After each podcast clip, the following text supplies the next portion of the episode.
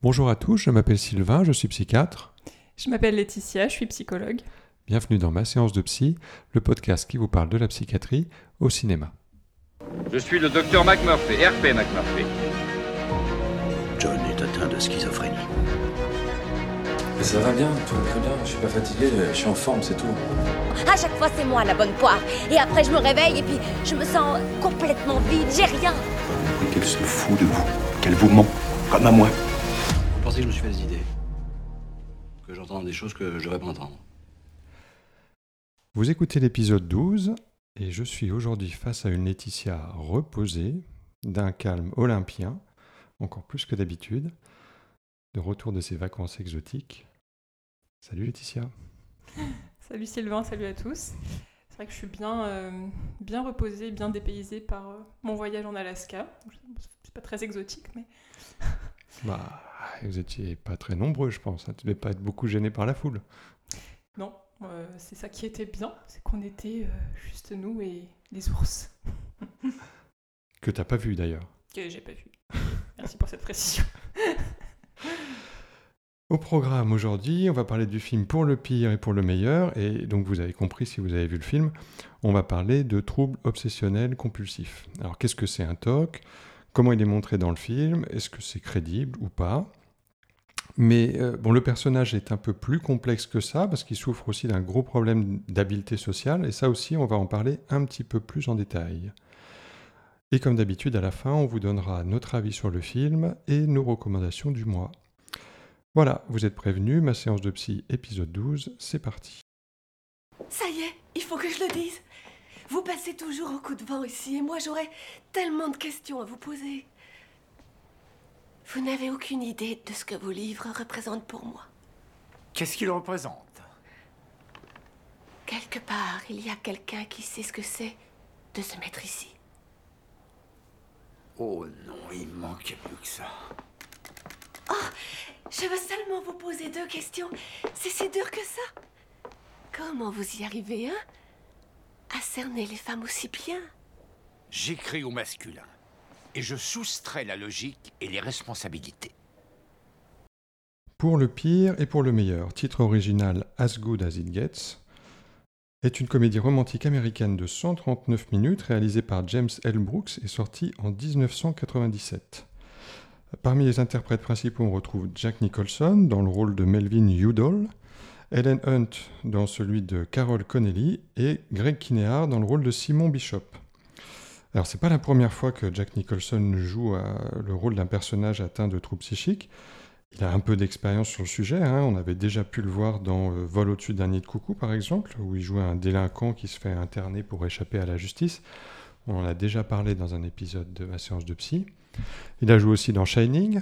Euh, là, c'était le rôle d'un écrivain alcoolique qui devient un fou dangereux. Et puis, il a aussi joué dans le Batman de Tim Burton, dans lequel il jouait le rôle du Joker, qui est un psychopathe. Alors, pour le meilleur et pour le pire, euh, a été plutôt un succès hein, au box-office, puisque pour un budget de 50 millions de dollars, il a rapporté plus de 300 millions de dollars à l'international. Et il a aussi la particularité d'avoir remporté, euh, comme Le Silence des Agneaux en 1991, les deux Oscars du meilleur acteur et de la meilleure actrice. Alors il faut savoir que Bill Murray avait été choisi au départ pour jouer le rôle de Melvin Udall. Il a refusé et c'est Jack Nicholson qui a eu le rôle. Euh, Au moment du tournage, Jack Nicholson il avait 60 ans et Helen Hunt elle avait 34 ans. Alors pour moi c'est pas un des atouts du film mais peut-être qu'on en parlera un peu après. Et si vous regardez le générique jusqu'au bout, vous verrez qu'après les mentions euh, qu'aucun animal n'a été maltraité pendant le tournage, il a été ajouté, euh, ouvrez les guillemets, aucun acteur utilisé dans ce film n'a été maltraité.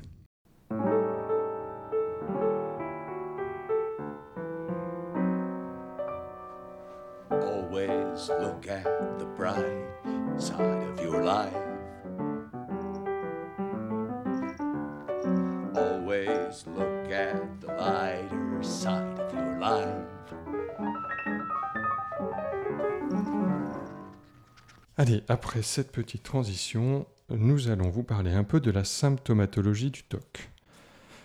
Euh, je me suis inspiré euh, essentiellement pour cette partie du livre d'Alain Sautreau aux éditions euh, Odile Jacob qui s'appelle Trouble obsessionnel compulsif, le manuel du thérapeute.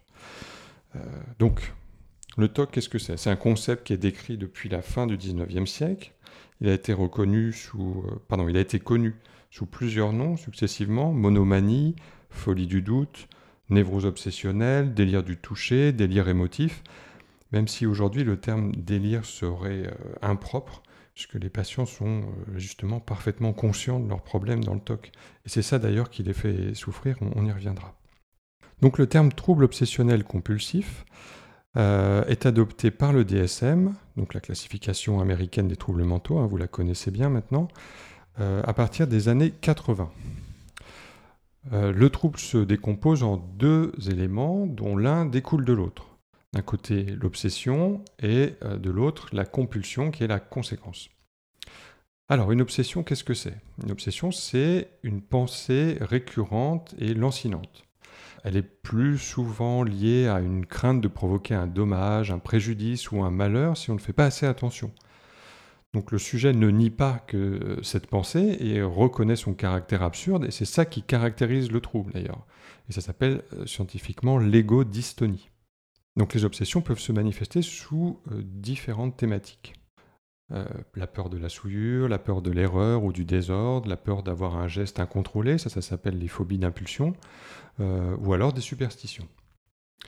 Donc ça, c'est pour les obsessions. Et donc ce qui découle de ces obsessions, c'est ce qu'on appelle la compulsion, ce qu'on appelle aussi les rituels. Donc ça, c'est un acte que le sujet ne peut pas s'empêcher d'exécuter, euh, il s'agit d'une tâche, qu'elle soit motrice ou mentale, le plus souvent répétitive et contraignante. D'où la souffrance engendrée, parce que la personne ne peut pas s'arrêter tant que le rituel n'est pas euh, complètement effectué. Elle doit parfois recommencer depuis le début si elle est interrompue, euh, et la compulsion, elle a au final pour fonction d'annuler la pensée obsédante. Euh, en général, les principaux rituels qu'on peut retrouver, c'est des rituels de lavage, des rituels de vérification ou de conjuration, c'est-à-dire répéter une phrase plusieurs fois avec des mots dans un certain ordre pour justement chercher à faire disparaître la pensée obsédante. Euh, on peut parler de TOC lorsque les pensées obsédantes et les rituels sont tellement présents qu'ils entraînent un handicap significatif, c'est-à-dire que la personne est vraiment gênée euh, par ses obsessions et ses rituels. Par exemple, la personne doit se lever plus tôt le matin pour pouvoir effectuer tous ses rituels avant d'aller travailler, euh, ou alors il doit se laver les mains dès qu'il a touché un objet. Alors comment expliquer, comprendre euh, ce besoin de contrôle? C'est vrai que d'un point de vue extérieur, ça peut paraître assez euh, invraisemblable et un peu incompréhensible. Mais en fait, parfois, c'est hum, aussi en lien avec de l'anxiété ou des angoisses, d'où le côté irrationnel des choses qui peuvent être mises en place pour euh, les contrer. Euh, en fait, ça amène la personne à faire donc des actions euh, concrètes, donc ce que tu parlais de compulsion, des actions inflexibles et répétitives afin de créer un sentiment de sécurité. Les rituels sont autant de, certitudes, de repères qu'on vient se créer pour lutter contre ces, angoisses. Alors le piège, c'est qu'on devient un peu prisonnier de ces rituels, puisque leur absence signifie ne plus être en contrôle ou ne plus être en sécurité. Moi, j'ai noté quelques éléments qui m'ont fait penser que Melvin pouvait avoir euh, de l'anxiété au niveau relationnel et un petit côté euh, insécure, notamment son enfance, euh, qui a été très rapidement évoquée dans la scène de la voiture avec Carole et Simon, où, il évoque en fait son père, qui avait l'air assez strict et sévère, où il devait être parfait. Et puis euh, la petite phrase qui passe presque inaperçue, euh, qui, quand il est au restaurant euh, avec Carole, il glisse dans la conversation que quand les gens savent que vous avez besoin d'eux, ils s'en vont. Donc cette phrase-là, pour moi, elle sous-entend qu'il a, qu'il a déjà souffert de précédentes séparations et qu'il évite de s'attacher trop aux gens, ce qui peut aussi peut-être un peu expliquer son isolement.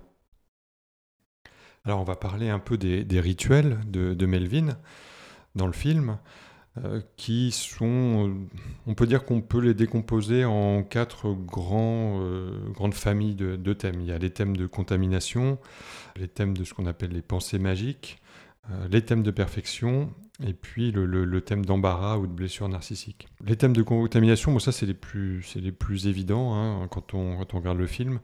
Euh, par exemple, Melvin il porte des gants lorsqu'il est à l'extérieur, il se lave les mains deux fois avec un savon euh, tout neuf et en utilisant de l'eau bouillante, il évite les contacts physiques, euh, il utilise des couverts en plastique, il n'utilise pas des vêtements qui ont déjà été portés par quelqu'un d'autre. Tout ça, c'est lié à des pensées de contamination ou peur d'être sali ou des choses comme ça.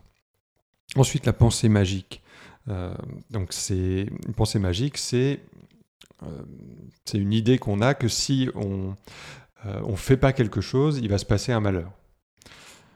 Alors par exemple, lui, il ferme trois fois la serrure de sa porte, euh, il allume, il éteint cinq fois la lumière, euh, il évite les lignes sur le sol, il tape du pied avant de mettre ses chaussons.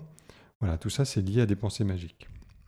Ensuite, le thème de perfection, ça, ça se voit bien, surtout au début du film, quand on, euh, quand on filme le- le- l'environnement dans lequel vit Melvin. Euh, tout est rangé de façon symétrique, tous les objets sont triés par couleur. Euh, quand Melvin utilise le, téléphone, avant de parler, il se racle la gorge pour avoir la voix claire à chaque fois. Ça aussi, ça fait partie des thèmes de perfection.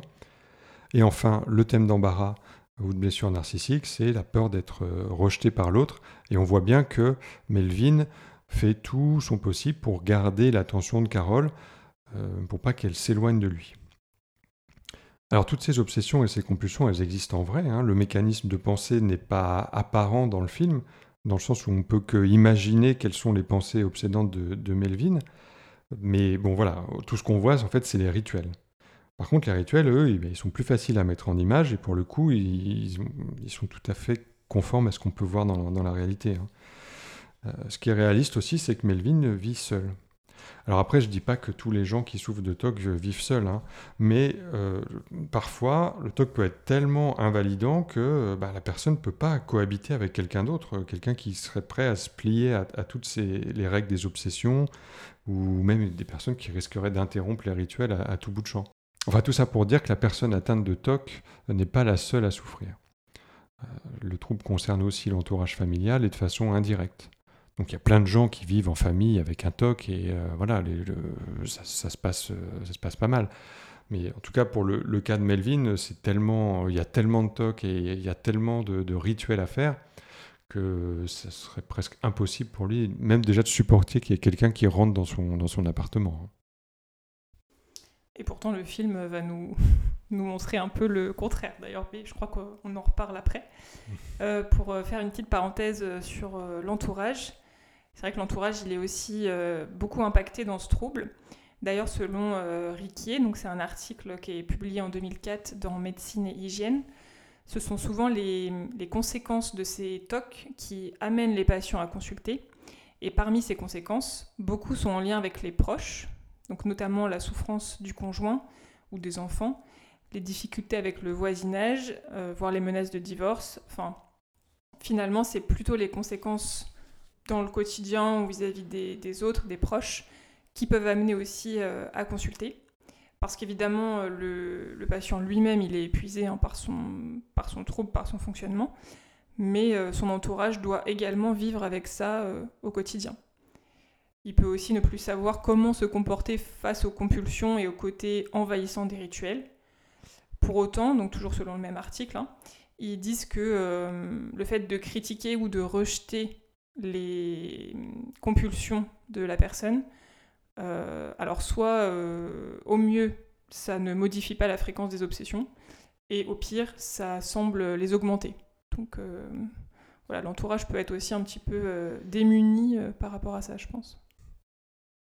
Alors dans le film, il y a effectivement des choses qui sont crédibles, on vient d'en parler, mais il y a aussi des choses qui collent pas hein, finalement. Ce qu'il faut bien comprendre, c'est que ce qui caractérise un TOC, c'est la souffrance engendrée et le temps perdu dans les rituels. Or, dans le film, à aucun moment on ne voit Melvin souffrir de son TOC. Ça le rend même presque amusant et sympathique, alors que vivre avec un TOC, en, vrai, c'est un enfer. Le découpage du film ne montre pas vraiment combien de temps Melvin passe à ritualiser, mais en réalité, il aurait tellement de rituels euh, qu'il aurait que quelques heures de entre guillemets euh, vie normale par jour. Quoi. il aurait sans doute aucune vie sociale, il souffrirait aussi probablement de dépression, hein, compte tenu de la pression psychologique de, toutes ces pensées obsédantes. Hein. Et du coup, le film n'aurait plus été une comédie. Euh, du coup, pour continuer sur la souffrance euh, liée au TOC, pour approfondir un peu ce sujet-là, on peut déjà souligner que l'OMS place, place, le TOC au dixième rang des maladies les plus invalidantes, donc euh, qui va engendrer quand même une altération considérable de la qualité de vie de la personne. Et toujours selon l'article de Riquier, donc il, il dit que ces obsessions et ces compulsions s'accompagnent d'un sentiment de détresse considérable, d'une perte de temps qui interfère parfois de manière significative avec les activités du patient. Donc la personne est sans cesse assaillie par le doute et euh, ses craintes sont favorisées par la présence d'exigences démesurées par rapport à elle-même avec un sens de la responsabilité qui dépasse son domaine de contrôle en fait. C'est un espèce de perfectionnisme perfectionné. Et selon euh, une autre étude donc de Hollander qui date euh, d'un peu plus un peu plus vieille, 1996, c'est une étude qui portait sur 419 euh, patients volontaires qui souffraient donc de TOC. Il rapporte que 92% de ces sujets présentaient une faible estime d'eux-mêmes, 62% présentaient une atteinte dans leurs relations sociales et 47% une incapacité de travail. Donc euh, ces chiffres, ils sont vraiment impressionnants. Je trouve qu'ils permettent un peu de se représenter l'ampleur du handicap et de la souffrance euh, liée au TOC. Et on voit bien que ça vient toucher euh, tous les domaines de vie de l'individu, que ce soit psychologique, social, professionnel. Donc on est quand même loin de quelque chose de léger et d'amusant. Et un autre point que je voulais aborder, c'était par rapport à la diminution des symptômes parce que je trouve que dans le film, euh, Melvin arrive rapidement à sortir de sa zone de confort. Euh, par exemple, euh, partir dans une autre ville avec des gens qu'il connaît à peine, ou carrément à la fin héberger quelqu'un chez lui. Le, film ne montre pas vraiment les choses de manière progressive à ce sujet, et, et du coup ça paraît un peu radical au niveau des changements.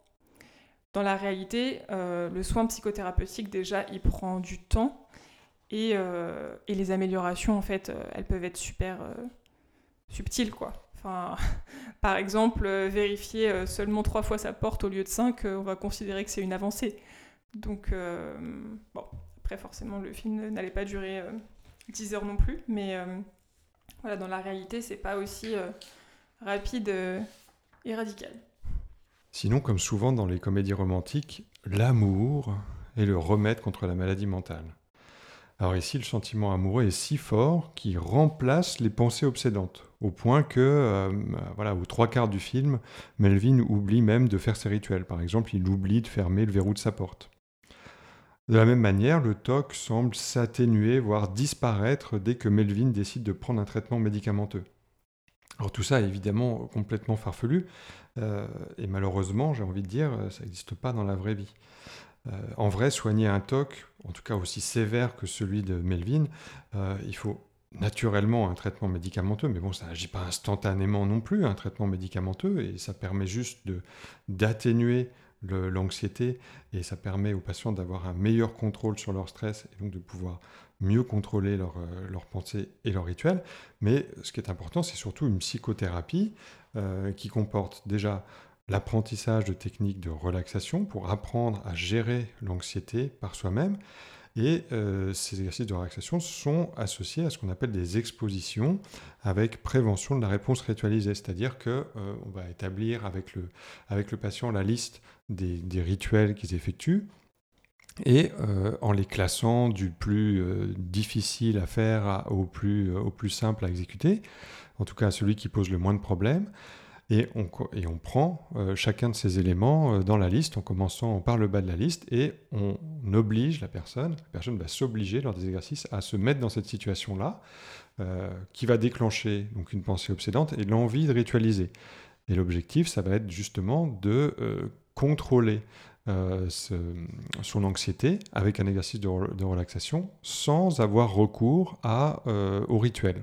Finalement, il y a souvent des cas où finalement les gens arrive à, comment dirais-je, à vivre avec leurs pensées obsédantes, à les identifier comme des pensées différentes de leurs pensées habituelles, euh, les mettre dans un coin, les, laisser vivre, euh, et, finalement ne plus y faire attention, ne plus y associer un rituel, euh, et finalement petit à petit arriver à vivre, euh, bah, normalement sans, les compulsions. Alors quand même, on va dire un petit mot du psychiatre, hein, parce qu'il y a toujours hein, un psychiatre dans, les films où il y a des problèmes de psychiatrie. Et là, c'est là, c'est le pompon. hein. Parce que oui, Mel- Melvin a un psychiatre. On le voit à peu près une minute dans le film. Après, je suis d'accord, hein, on est dans une comédie romantique. Le but, c'est pas de montrer comment la médecine soigne les patients. Euh, mais bon, quand même, l'image de son psychiatre, elle est quand même pathétique. hein. Euh, alors bon, Melvin débarque à l'improviste dans, son cabinet où manifestement la salle d'attente est pleine à craquer. Euh, on pourrait se dire que bon, bah, son psychiatre il est en retard, il est en pleine consultation, il est très occupé, voilà, quelque chose de, on va dire, normal. Euh, bah, en fait, pas du tout. Euh, le gars, il est dans son bureau, tranquille, en train de nettoyer son jeu d'échecs, euh, comme si de rien n'était. Le patient, euh, il débarque comme ça dans son bureau. Il écoute rien de ce que, dit Melvin, hein, et puis carrément il le jette de la consultation. Il lui donne pas d'explication, il, il le rassure pas, il lui donne aucun élément de solution à son problème. Voilà, il est même carrément centré sur lui. Il dit à Melvin qu'il a même pas remarqué qu'il avait rasé son bouc. Enfin, je veux dire, là c'est n'importe quoi. hein. Bon, cette scène, elle sert à rien. Je sais même pas pourquoi ils l'ont mis dans le film. Euh, voilà, ça, ça- ça- ça te sort du film direct. Euh, et moi, ça a tendance à m'énerver. Ah bon? Vous voulez qu'on danse? Justement, je n'ai pensé qu'à ça depuis que vous en avez parlé. Et alors? Non. Cet endroit est bizarre. On m'oblige à acheter un costume neuf et vous, on vous laisse entrer en tablier. Bizarre. Quoi Mais attendez, qu'est-ce que vous faites? Où est-ce que vous allez? Mais pourquoi enfin je... Mais je ne l'entendais pas de cette façon-là, enfin. Asseyez-vous. Si vous voulez me regarder de travers, asseyez-vous, vous serez tout aussi bien. Faites-moi un compliment, Melvin. J'en ai besoin. Vite Vous n'avez aucune idée de la peine que vous venez de me faire. À la minute même où elles réalisent qu'elles ont besoin de nous, ça y est. Elles menacent de s'en aller. Un compliment, c'est une phrase gentille pour une autre personne. Écoutez, je... C'est maintenant ou jamais? Bon, d'accord. Melvin Udall est présenté comme un individu irascible. Et le film aurait tendance à nous faire croire que c'est le TOC qui le rend comme ça. Ou en tout cas qu'il y a un lien entre les deux. Alors Melvin, en fait, il n'est pas désagréable. Il souffre euh, surtout d'un gros manque de ce qu'on appelle les habiletés sociales. Alors les habiletés sociales, on va en parler. Qu'est-ce que c'est exactement? On pourrait les définir comme euh, des savoir-faire relatifs au comportement qui nous permettent d'interagir de façon adéquate et efficace avec les autres dans les différents contextes de la vie sociale. Ce sont en quelque sorte des outils qui nous, permettent de nous intégrer à la vie en société. Alors de façon très schématique, hein, il y a euh, quatre catégories d'habiletés sociales. Euh, les habiletés prosociales, c'est-à-dire la capacité à établir et à maintenir un contact avec l'autre. Euh, les habiletés de communication, la capacité à nommer ses émotions, ses besoins ou ses désirs. Ensuite, les habiletés d'autorégulation, ça c'est la capacité à contrôler ses gestes et ses émotions. Et enfin, euh, les habiletés de résolution de problèmes.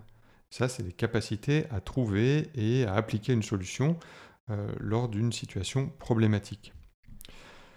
Alors, il y a plusieurs passages dans le film où ces habiletés sociales sont, sont mises en défaut. Prenons par exemple le début du film.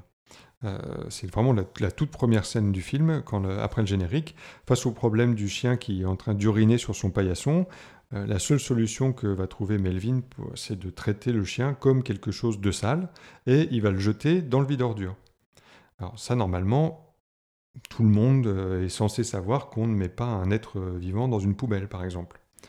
De la même manière, un peu plus tard, euh, dans le, dans le restaurant, la première fois qu'il va au restaurant de, de Carole, euh, qui vient pour déjeuner, euh, qui voudrait s'asseoir à une table, et ben là, il va voir Carole et lui dit juste j'ai faim. N'importe qui d'autre aurait demandé à être installé à une table parce qu'évidemment, euh, bah, lorsqu'on va au restaurant, bah, normalement, on a faim. Voilà, il y a plein d'autres exemples comme ça. On peut en citer un autre, hein, lorsque Carole arrive sur le, sur le pas de sa porte et qu'elle est dégoulinante parce qu'il pleuvait dehors. Alors Melvin, il s'empresse d'aller chercher une serviette. on se dit qu'il va la, donner à, Carole pour qu'elle se sèche, mais en fait pas du tout. Euh, il va chercher la serviette pour essuyer euh, le sol mouillé par terre. Voilà. Alors c'est pas que Melvin est méprisant ou méchant, euh, c'est plutôt qu'il n'a pas accès à ce qu'on appelle la théorie de l'esprit, c'est-à-dire qu'il n'envisage pas que la personne en face de lui puisse avoir des pensées et des émotions comme lui.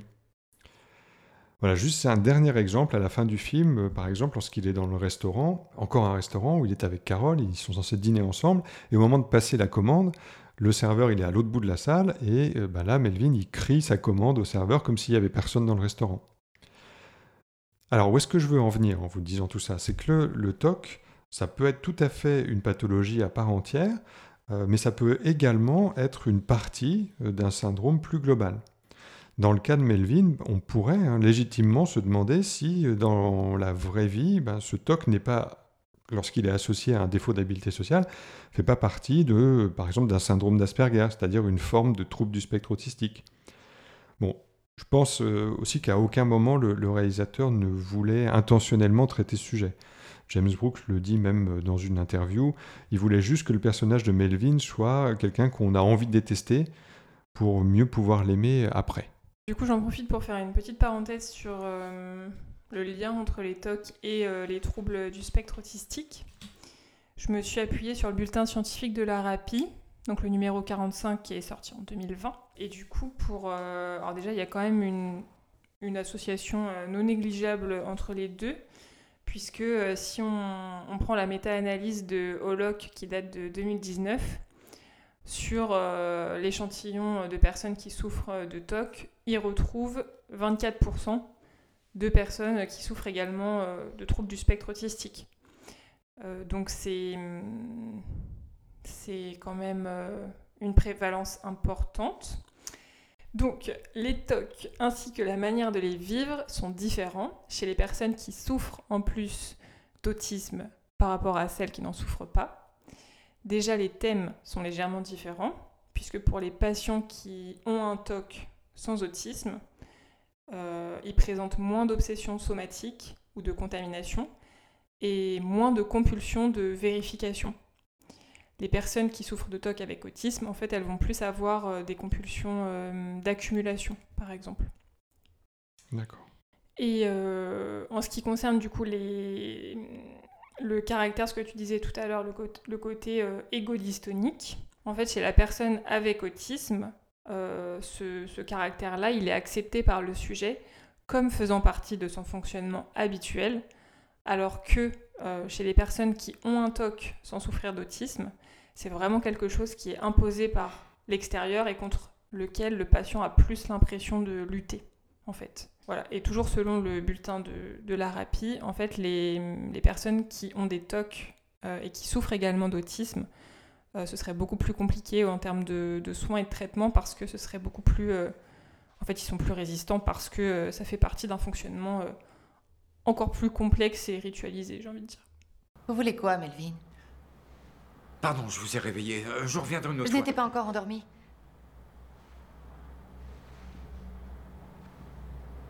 Ça tombe bien. C'est secret ce que vous faites ici? Fallait que je vous voie.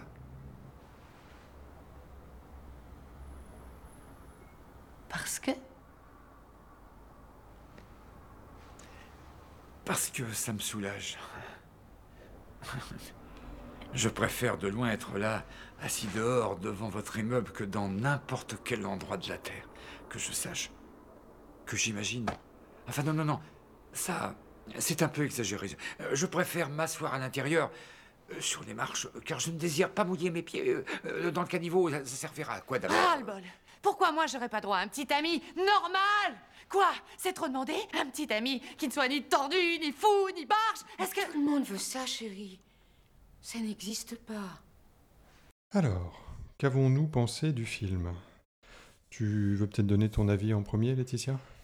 Alors, en ce qui me concerne, euh, alors, je serais peut-être un peu moins critique que, euh, que toi, tu ne vas l'être, mais je n'ai pas été transcendée non plus. Euh, alors déjà, c'est un film que je connaissais pas, hein, donc honnêtement, c'était plutôt chouette de le découvrir quand même. Et par rapport au sentiment amoureux entre les, deux personnages, enfin entre Melvin et, et Carol, euh, alors effectivement, ça paraît complètement improbable euh, qu'il se passe quelque chose entre les deux. Euh, mais bon, ça reste un film, pourquoi pas, soyons fous. Des histoires d'amour improbables, c'est un bon filon au cinéma. hein. Mais moi, ce qui m'a surtout dérangé, c'est qu'on ne nous donne vraiment aucun élément pour y croire, quoi. Rien, pas une miette. Je me souviens pas avoir déjà vu un film étiqueté comédie romantique et où il y a vraiment zéro séduction dans le film. Euh, alors, au-delà du fait que euh, Nicholson soit vraiment flippant, hein, euh, je vois vraiment pas ce que Carole peut trouver euh, d'appréciable dans sa compagnie. Donc voilà, en termes de romance, le contrat n'est pas rempli du tout. Nous ne sommes pas satisfaits. Mais sinon, les acteurs jouent bien, il y a un bon rythme, on s'ennuie pas. Euh, moi, j'ai un petit, un petit plus pour le petit coup de cœur pour le voisin euh, Simon, que je trouve trop chou et trop intéressant. Qui, en fait, c'est un personnage qui est quand même au cœur du film parce que euh, il fait pas mal le rôle de, bah, de médiateur entre les, entre les deux personnages principaux. Et en vrai, voilà, j'ai quand même rigolé, donc c'était pas un moment désagréable, même si c'est pas le film de l'année non plus. Voilà. Et toi, t'en as pensé quoi? Bah moi j'ai pas passé euh, un mauvais moment, hein, euh, bien que j'ai trouvé le film quand même un petit peu long. hein. Euh, Aujourd'hui une comédie romantique ça dure en général moins de 2 heures, hein, 1h30, euh, 1h40. Euh, voilà, donc il y avait peut-être quelques longueurs. Après, le, reproche que je peux faire aussi à ce film, hein, c'est comme à peu près toutes les histoires d'amour où il y a de la psychiatrie, et ben euh, le plus souvent il y a encore ce sentiment, j'ai déjà dit tout à l'heure, hein, le sentiment amoureux comme ça qui, guérit de façon magique le, le- le trouble mental. Bon, voilà, ça c'est un peu le, cahier des charges dans les, comédies romantiques euh, à la sauce psy, quoi. hein. Euh, moi, ça, j'ai déjà dit, ça me sort un peu du film, euh, mais bon, c'est tout le temps comme ça, quoi. Bon, et puis comme tu le disais, il faut quand même une bonne dose de suspension d'incrédulité pour accepter qu'il puisse se passer quoi que ce soit entre Jack Nicholson et Helen Hunt. Euh, après, bon, voilà, c'est bien écrit, c'est bien joué. Euh, comme toi, moi, j'ai une préférence pour, euh, pour le rôle de Greg Kinnear. Petit bémol, bon, je pense qu'il faut remettre le film dans son contexte, dans son époque. Le discours sur l'homosexualité, je pense que ça passerait pas aujourd'hui. Traiter un homosexuel de fag, ce qui veut dire fiotte en français, euh, en rigolant et en faisant des, des, des, des, allusions euh, comme ça euh, à, l'homosexualité, je pense qu'aujourd'hui ça passerait pas. hein.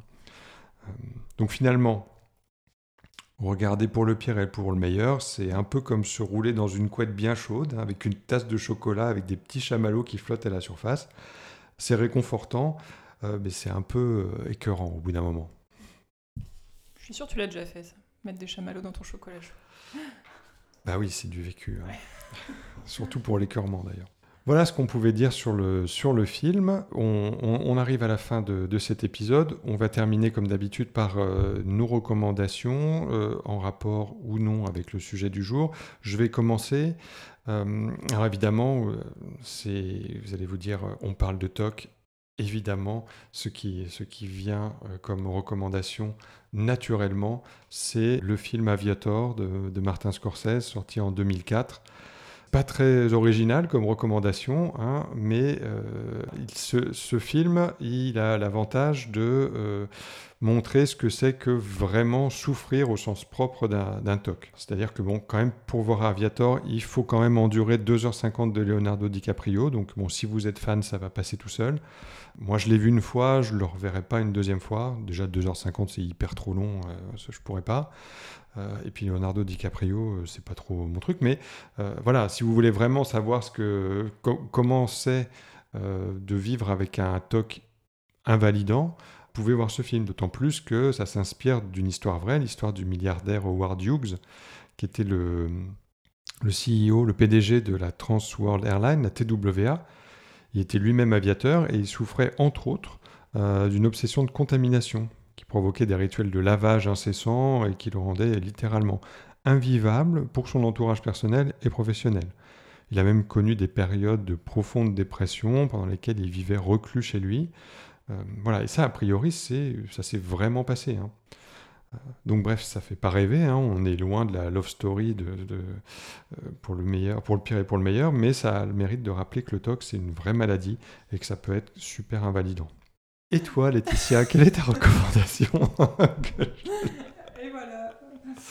Euh, du coup, mes recommandations. euh, alors, moi, j'ai pensé TOC, j'ai pensé anxiété euh, et, j'ai pensé méditation. Du coup, je suis partie sur les applis, parce que maintenant, il y en a plein des applications de méditation que, en tout cas, comme j'ai essayé et que je conseille. Euh, donc, euh, la plus connue, euh, forcément, c'est Petit Bambou. Après, moi, celle que j'utilise, elle s'appelle Down Dog comme chien tête en bas. C'est il y a une appli de yoga et il y a aussi une appli méditation. Et en fait, l'application est hyper bien foutue parce que on peut choisir le temps de la méditation, on peut choisir le thème, la voix, si on veut beaucoup d'indications ou pas. Et du coup, on peut vraiment se faire des méditations personnalisées. C'est vraiment, vraiment chouette. Alors par contre, les deux applications que je viens de citer, il y a un certain nombre euh, de choses gratuites.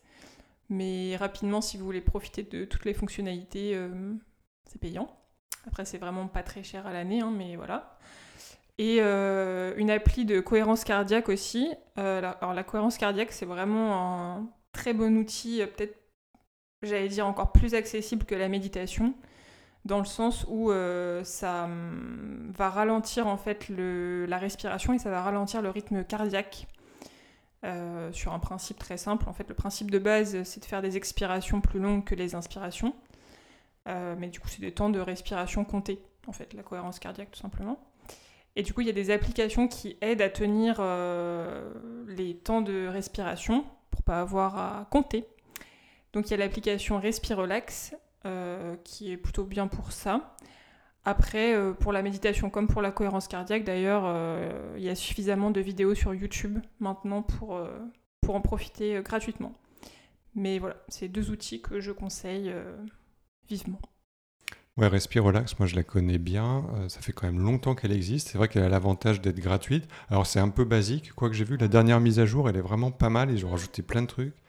Euh, et c'est euh, c'est vraiment super pour apprendre à contrôler sa fréquence respiratoire. Donc ça, on n'en a pas parlé euh, parce que finalement, ça aurait pu être le sujet d'un podcast en entier. C'est l'anxiété, le stress, comment ça fonctionne et comment ça peut se gérer. Pour moi, utiliser ces techniques de relaxation, ça a vraiment du sens sur le plan physiologique. Parce que le stress et toutes les manifestations physiques qui sont associées euh, sont déclenchées par euh, le système nerveux périphérique, par la moelle épinière. En fait, le stress, c'est pas quelque chose de conscient. Donc on ne peut pas se dire euh, ah bah j'arrête de stresser, sinon ça serait trop facile. Et c'est justement parce que ça passe pas par le cerveau que cette moelle épinière elle est sensible à ce qu'on appelle le, le rétrocontrôle, c'est-à-dire la possibilité d'être inhibé par des actes extérieurs contrôlés de façon consciente. C'est pour ça que la relaxation ça marche bien. Donc euh, bah voilà, peut-être qu'à l'occasion on, on pourra expliquer comment, comment ça fonctionne le stress. Euh, mais c'est ça.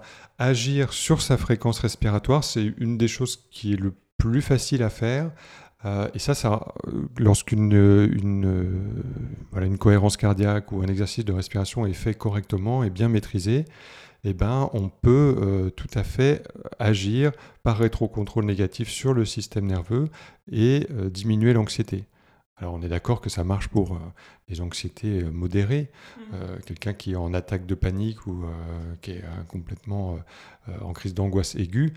Bon là évidemment ça ne fonctionne pas. Mais justement dans des situations où, bah, par exemple lorsqu'on veut se désensibiliser pour un TOC et qu'on va s'exposer, se mettre dans une situation où l'anxiété va monter de façon progressive au fur et à mesure qu'on va s'exposer, avoir un exercice comme ça qui nous permet de contrôler notre fréquence respiratoire et de, de soulager euh, le système nerveux périphérique, eh ben, ça marche bien en vrai. Mmh. Voilà, donc c'est pas du c'est pas du pipeau. Moi, je trouve que ça, ça, surtout ça a vraiment, comme je le dis, hein, du sens sur le plan euh, sur le plan neurophysiologique. Voilà. c'est tout pour aujourd'hui. J'espère que ça vous a plu. Je vous rappelle que vous pouvez nous retrouver sur Twitter, enfin X maintenant on dit, hein, euh, at ma séance de psy, si vous voulez nous poser des questions pour suggérer euh, ou suggérer des films dont vous voudriez entendre parler. Euh, nous avons aussi une page Facebook. Euh, J'allais dire aussi une page Instagram, mais euh, je l'ai supprimé la page Instagram parce que je me suis fait pirater mon compte. Alors peut-être que Laetitia aura le courage de remonter une page Instagram. Euh, C'est mort. non, allez sur la page Facebook. Déjà. Donc pas de, plus de page Instagram. Et aussi pour ceux qui n'ont pas d'application de podcast, les épisodes sont également en audio sur YouTube. Voilà, la prochaine fois, nous parlerons du film The Machinist et donc par la même occasion du programme Minceur de Christian Bale. Pour ceux qui ont déjà vu le film, si c'est pas le cas, il est encore dispo sur Prime Video si vous avez envie de le voir. Et j'espère que vous aurez l'occasion de le regarder avant le prochain podcast. Sur ce, on vous dit à bientôt et bien sûr, on vous souhaite plein de belles séances de cinéma. Salut Laetitia, salut à tous. Salut, à bientôt. thank you.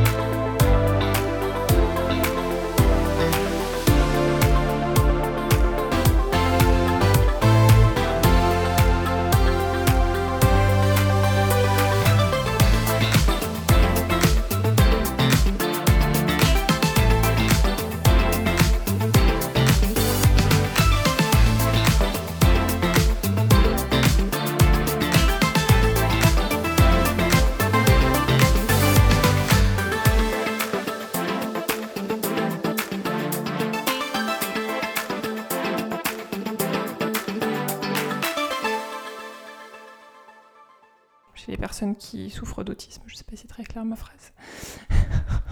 je pense que ça ne l'est pas.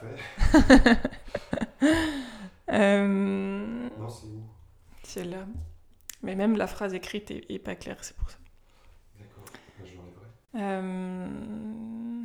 On la refait. Action. Voilà, c'est tout pour aujourd'hui. J'espère que ça vous a plu. Non. Moi, j'ai fait plaisir. Ah merde. Ah oui. Et toi, Laetitia, quelle est ta recommandation